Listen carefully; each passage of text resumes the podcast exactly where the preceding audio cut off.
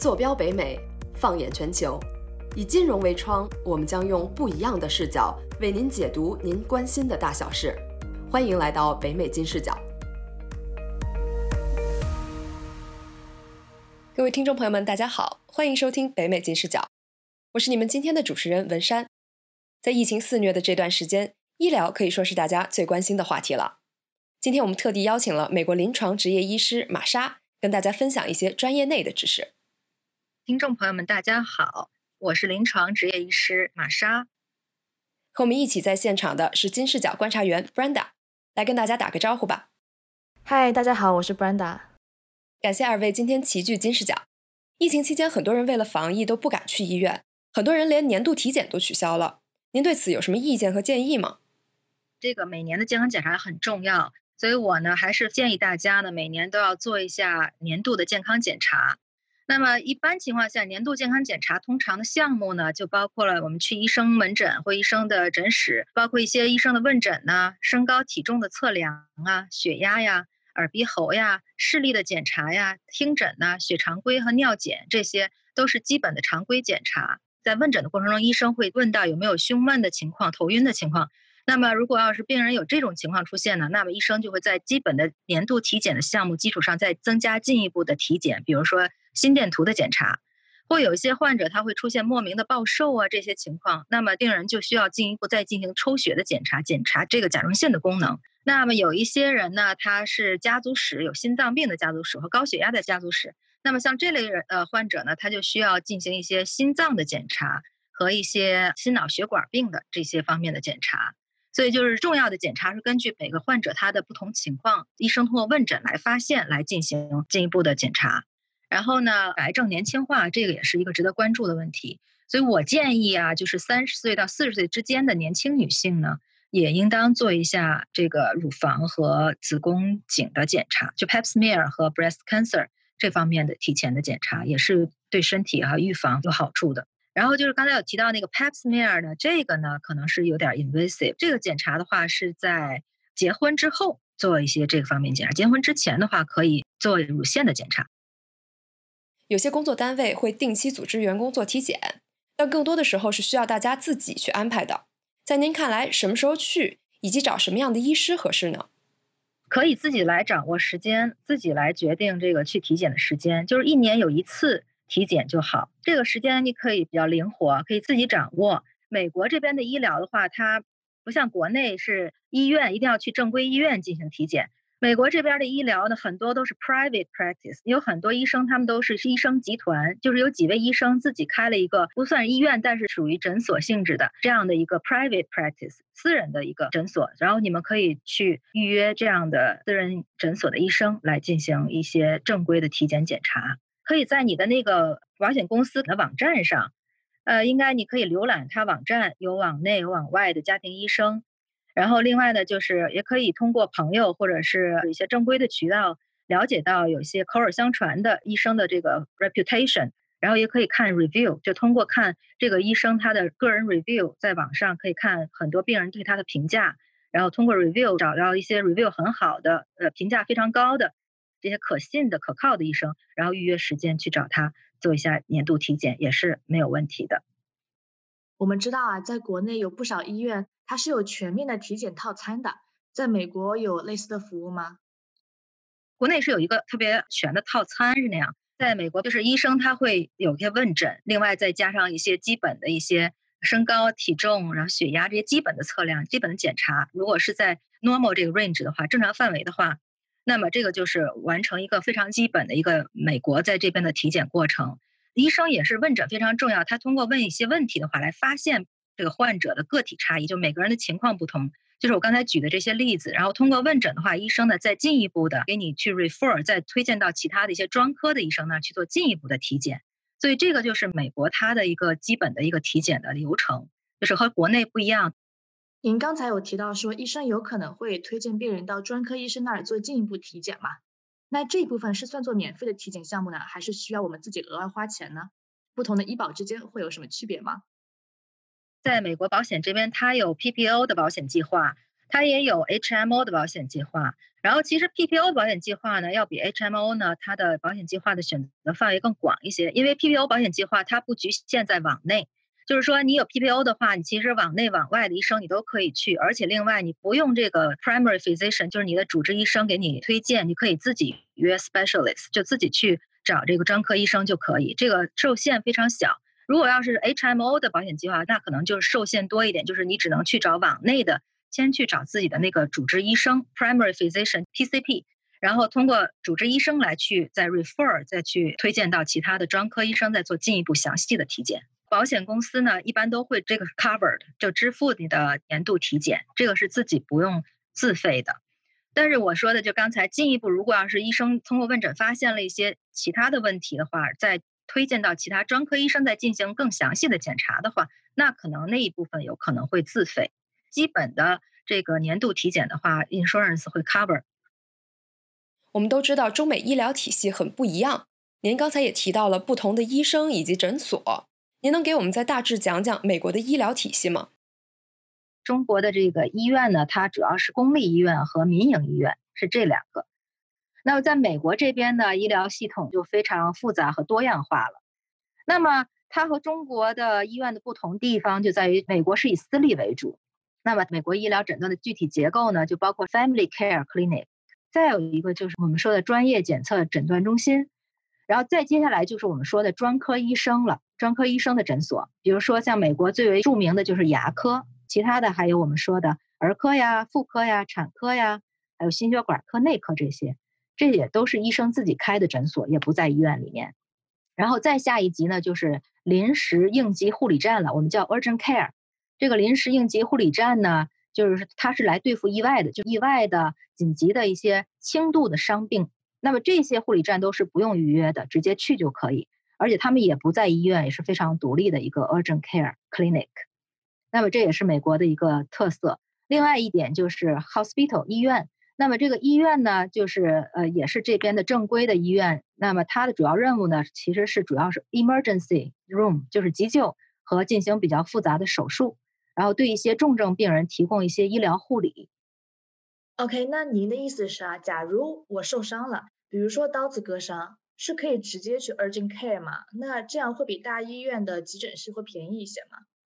这个要根据受伤的情况，就是比如说手割伤了这些，这些都是我们可以去 urgent care 就可以解决的，就是不用去 emergency room。一般像美国，如果去 emergency room 医院的。急救室的话，那这个费用会比较高。然后医院急救室呢又进行各方面的检查，他必须要对病人进行血液检查呀、呃心心脏的呀、肺脏各个方面的检查，很全面的检查，就这些费用就非常高了。那么和比起那 urgent care，urgent care 就是我们可以比如说自己去，你比如手割伤的情况下呢，我们可以让朋友们或者家里的亲人呢开车去 urgent care，然后呢在 urgent care 做一个比较简单的检查，然后再进行一下缝合或者是处理。就可以了，这方面的费用呢就少很多，小很多。具体金额的话呢，我也具体不太清楚。但是呢，这个 urgent care 的费用要比 emergency room 一定要少很多。这要根据自己的这个受伤的情况，你的身体出现的这个情况，这症状和表现是轻度的状态，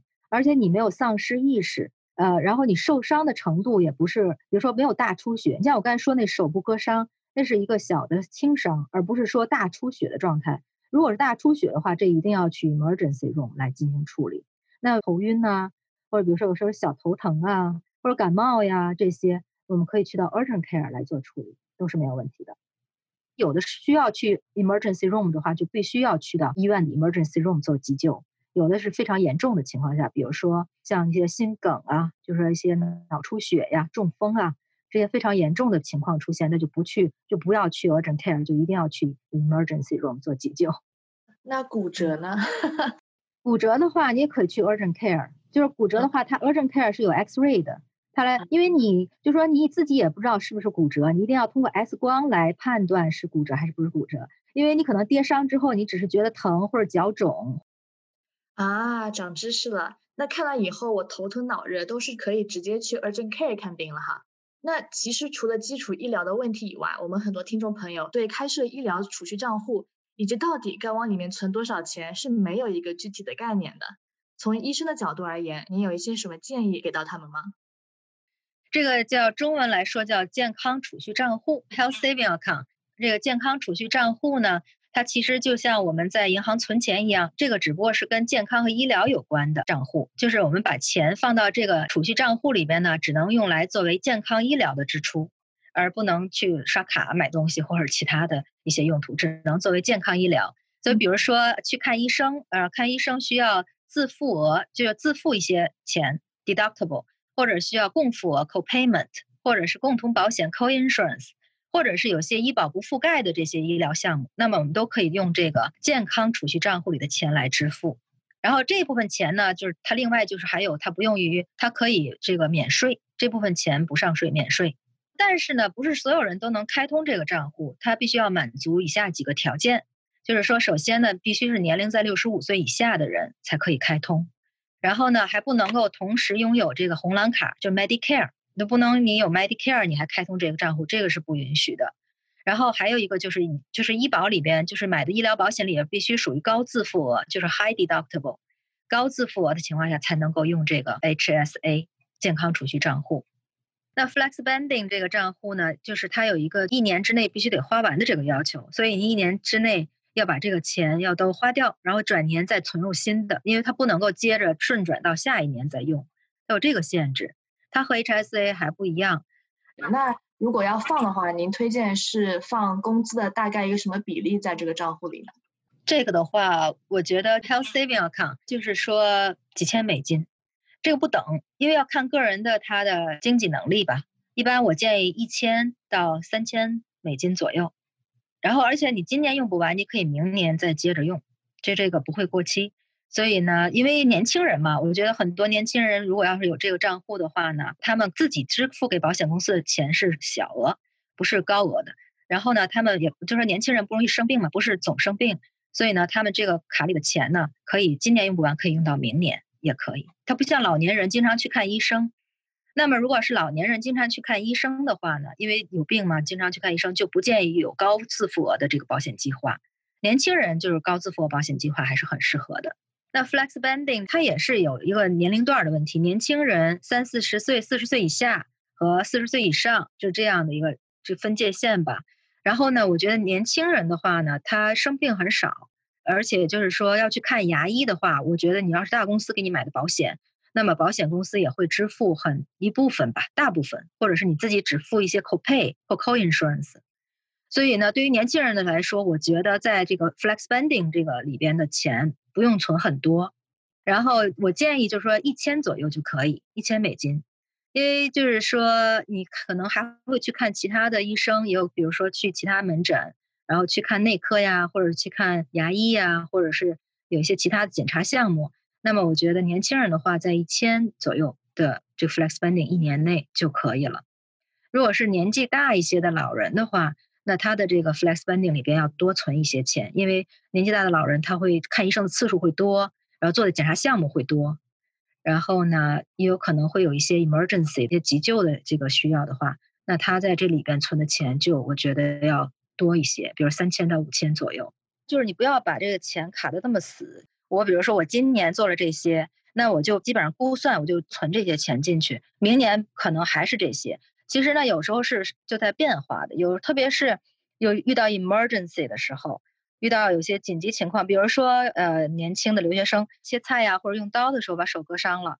然后呢这种情况下他去到了 emergency room 做一些简单的处理吧，伤口的处理。这部分的话呢，可能就会要支付的钱会多一些，会几百美金。自己拿的话多一些，然后保险公司给你报销还好一些，但是自己也有可能拿一部分，所以要预留出来这种 emergency 的情况，因为这个是 unexpected，就是你也 unpredictable，就是你也没有预料到的，也没有想到的这方面的情况，你要预留出来，就给一个宽松的范围吧，就是你这一千或者是五百到一千之间，放在你的 flex spending 里边有个预留的空间，给这个 emergency。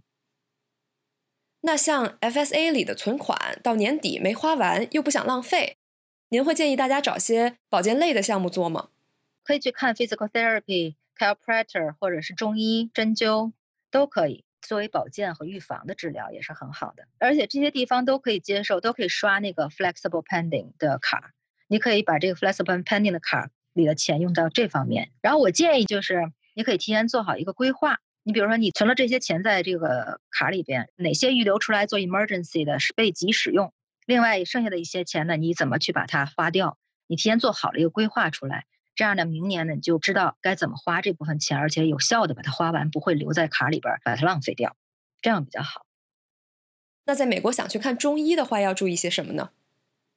在这边，你要是想去看中医的话，就是一定要找有中医资质的人，然后你们一定要进行调查，然后看看这个医生，中医医生他的资质有没有正规的美国执业医师的行医执照。然后他们有通过考试，然后有执照，这样的话呢，你去看才会放心。另外就是还有一个观念，就是在这边呢，和国内就刚才我介绍医疗体系的不同，国内就是它有公立医院和民营医院，但是还是以公立医院为主。但是美国这边它有私立和公立，但是还是以私立为主。所以尽管你是去到诊所去看西医和中医，不管是中医还是西医，去诊所的话，它同样也是非常正规，它只不过是不在医院，但是它是同样正规的。